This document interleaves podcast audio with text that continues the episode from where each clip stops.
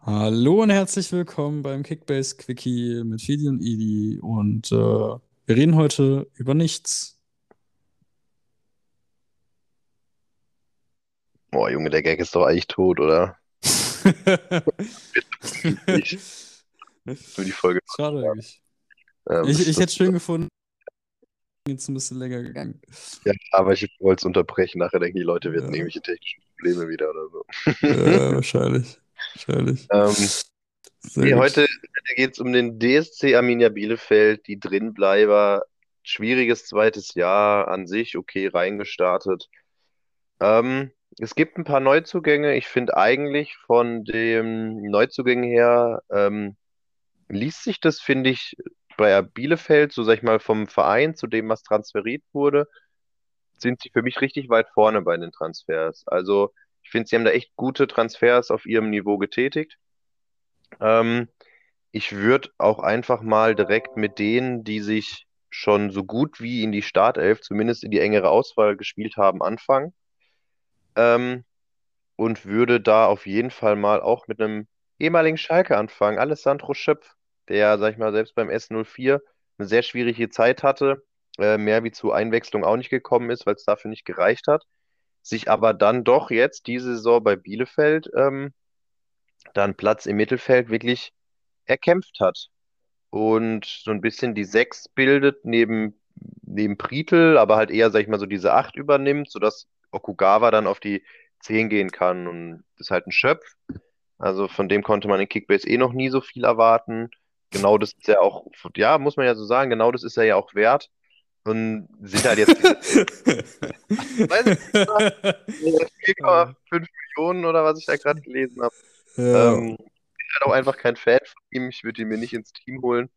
Ähm, bevor ich mir einen Schöpf ins Team hole, hole ich mir einen Prietl für einen ähnlichen Preis ins Team. Ähm, aber wir sind ja eben bei den Neuzugängen, deswegen Schöpf. Und von ihm dann direkt eben auf den nächsten, der sich da festgespielt hat, äh, Okugawa. Und es, wir sind zwar bei Bielefeld, aber für einen Marktwert von 3,8 Millionen und der Kerl spielt, gerade gegen die ebenbürtigen Vereine, sage ich mal, ähm, würde ich den auch mal aufstellen. Einfach, weil er ist beidfüßig, er ist da die Zehn, er verteilt die Bälle, man, man merkt ja schon, dass da sein Potenzial herrscht und er das, sag ich mal, so ein bisschen noch nicht so ganz gefunden hat jetzt.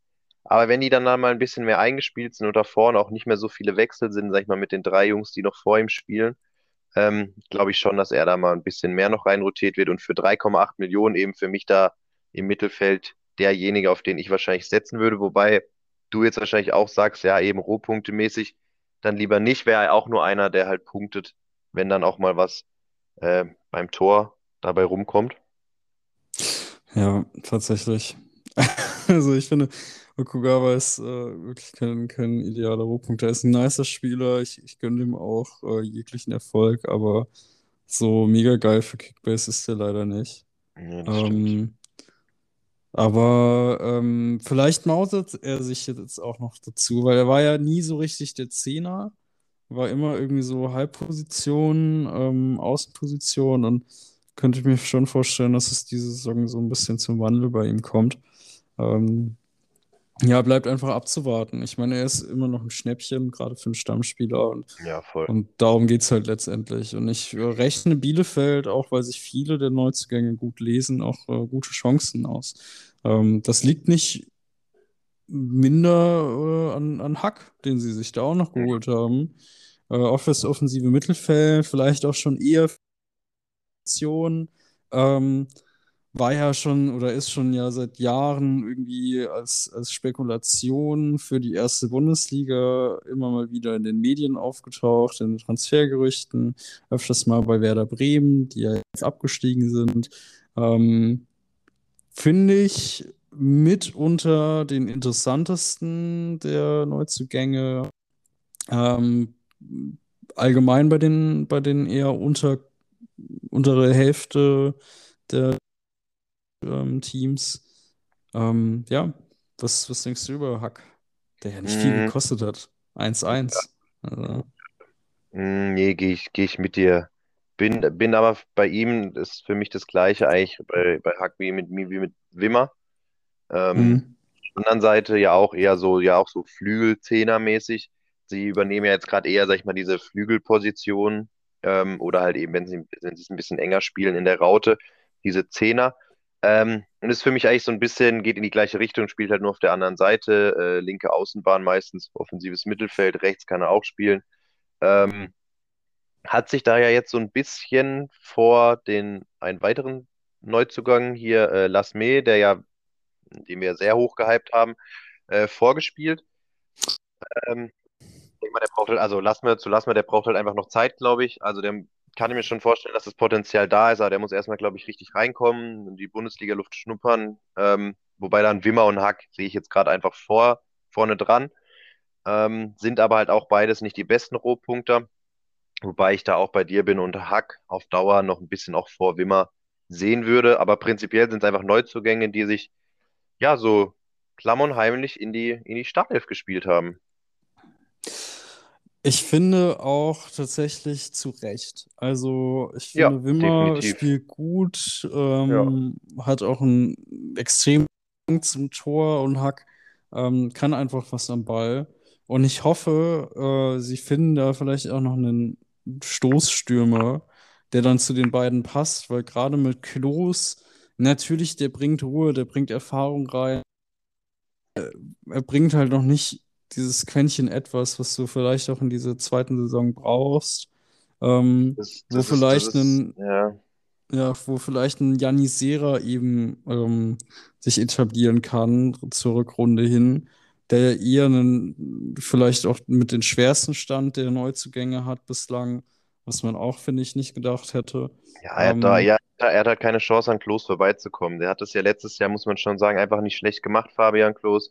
Er hat genau so eine Saison gespielt, was man auch gesagt hat, so eine Saison spielst du halt bei einem, bei einem Aufsteiger, hat sich ab und zu mal mit einem Tor gekrönt, war auch, ist, ist wichtig fürs Mannschaftsgefüge, ähm, bringt halt diese gewisse Stabilität halt einfach von, von vorne rein. Ähm, und das ist halt auch der Grund, warum eben so ein Serra sich, glaube ich, noch sehr schwer tut. Ich aber völlig deiner Meinung bin, ähm, sie haben sich einen Yanis Serra nicht geholt, um den ein Jahr lang auf die Bank zu setzen, sondern wirklich perspektivisch wahrscheinlich Klos Schritt für Schritt abzulösen oder ab und zu ihn dann mal auszuwechseln und Serra schon zu bringen oder dann wirklich später mit dem Serra zu starten und ähm, dann zu späterer Stunde eben nochmal einen Klos einzuwechseln.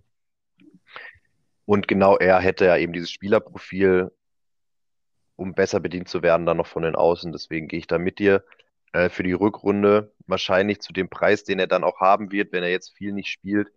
Ähm, eine, eine schöne Alternative, wenn man irgendwo abgegradet hat, dass man ihn sich dann vielleicht vorne noch in den Sturm mit reinstellt, zumal er jetzt auch, er ist schon unter einer Million wert ähm, und hat bei Kiel einfach bewiesen, dass er weiß, wo das Tor steht.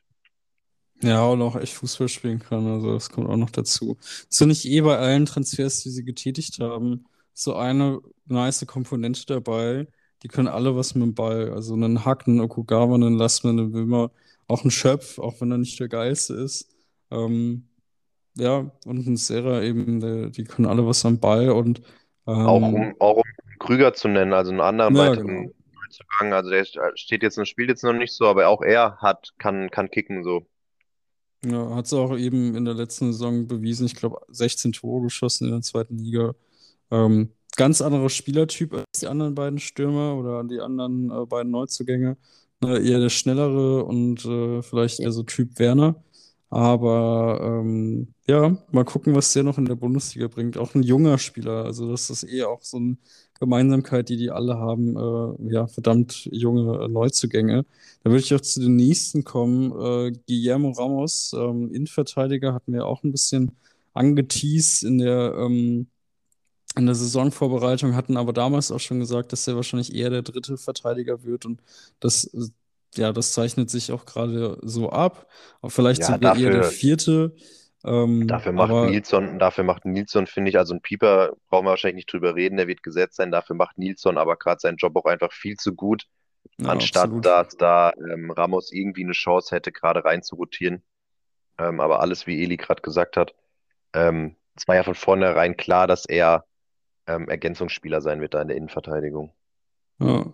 Jemand, den ich tatsächlich nicht so sehr als Ergänzungsspieler sehe auf lange Sicht, ist ein äh, Chibora, der äh, von Atalanta Bergamo, glaube ich, kam Genua, kommt. Äh, Genua. Genua? Okay. Mhm. Ähm, und der finde ich, also er ist ja tatsächlich ein deutscher linker, in, äh, linker Verteidiger. Ähm, der bringt vieles mit, was äh, wir vielleicht auch von äh, Gosens kennen, nur mit einem Ticken eherem äh, defensiven Bewusstsein, also nicht so sehr der, der Schienenspieler, sondern eher wirklich der link linke Verteidiger, der aber auch einen guten Offensivdrang hat, äh, der auch schnell ist. Also da bleibt gespannt, was er so im Laufe der Saison bringen kann. Ähm, ähnlich ist es mit, ähm, mit, mit äh, Vasiliadis. Also wir kennen ihn ja schon aus der Bundesliga von seinen Zeiten von Paderborn, wurde ja auch schon bei Schalke gehandelt in der vergangenen Saison. Hätten sie ihn mal lieber geholt, denke ich, denn ich glaube, auf lange Sicht würde er sich gegen Schöpf äh, durchsetzen.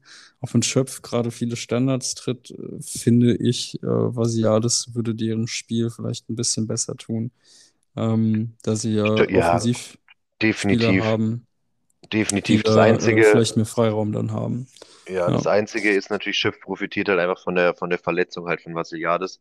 Also ja. sobald der wirklich wieder kicken kann, ähm, glaube ich auch, dass er ihn, dass er ihn ablösen wird. Er hat ja auch in der Vorbereitung, hat er ja auch er gespielt, ähm, und ist auch wirklich sehr, sehr gut gemacht und gezeigt, dass er dem, dem Spiel von Bielefeld sehr gut tun kann.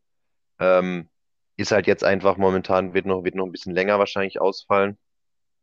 Ähm, bleibt halt jetzt, bleibt abzuwarten, aber definitiv dann auch für jetzt, glaube ich, keine 800.000 äh, kann man sich ihn auf jeden Fall mal auf die Bank setzen, wenn das Geld da ist, um dann, selbst wenn man ihn nicht aufstellt, auf jeden Fall ähm, gute Gewinne mit, zu, mit ihm zu machen. Wenn er dann wieder spielt, steigt er einem auch auf jeden Fall auch auf seine 4, 5 Millionen dann über zwei, drei Spieltage. Mhm. Ja, äh, welchen ich noch als dritten äh, Innenverteidiger noch äh, möchte, ist Andrade, der ja vielleicht jetzt am Wochenende zum Einsatz kommt. Äh, dadurch, dass Pieper ähm, immer noch mit Fragezeichen äh, dasteht. Ähm, bleibt abzuwarten, ob Pieper dann vielleicht dann doch am Ende äh, dasteht. Aber ähm, da wäre auch so eine Aktie, mit der man vielleicht ein bisschen ja, Plus machen kann. Ähm, ich weiß nicht, Edmilson Fernandes kennen wir auch von Mainz. Der wird sicherlich ein Backup-Spieler sein. Äh, ne, ist, glaube ich, auch nur geliehen von Mainz, soweit ich das überblicken kann. Ähm, ja, also das ist ein Spieler, der tut dem Kader wahrscheinlich gut und wird, glaube ich, aber nicht zu viel Zeit bekommen. Ist einfach eine Ergänzung, wenn wirklich mal was mit Ausfällen sein sollte, glaube ich. Absolut.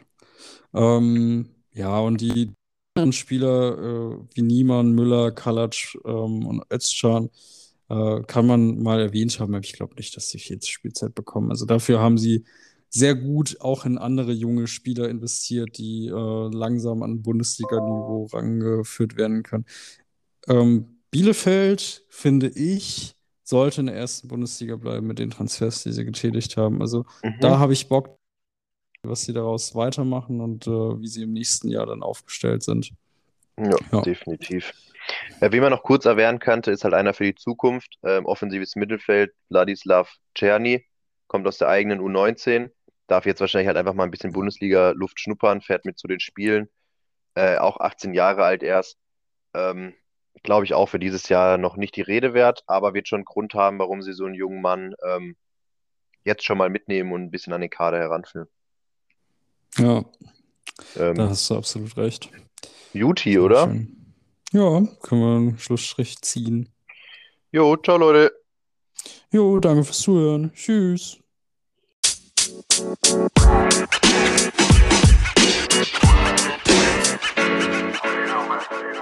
you know, man.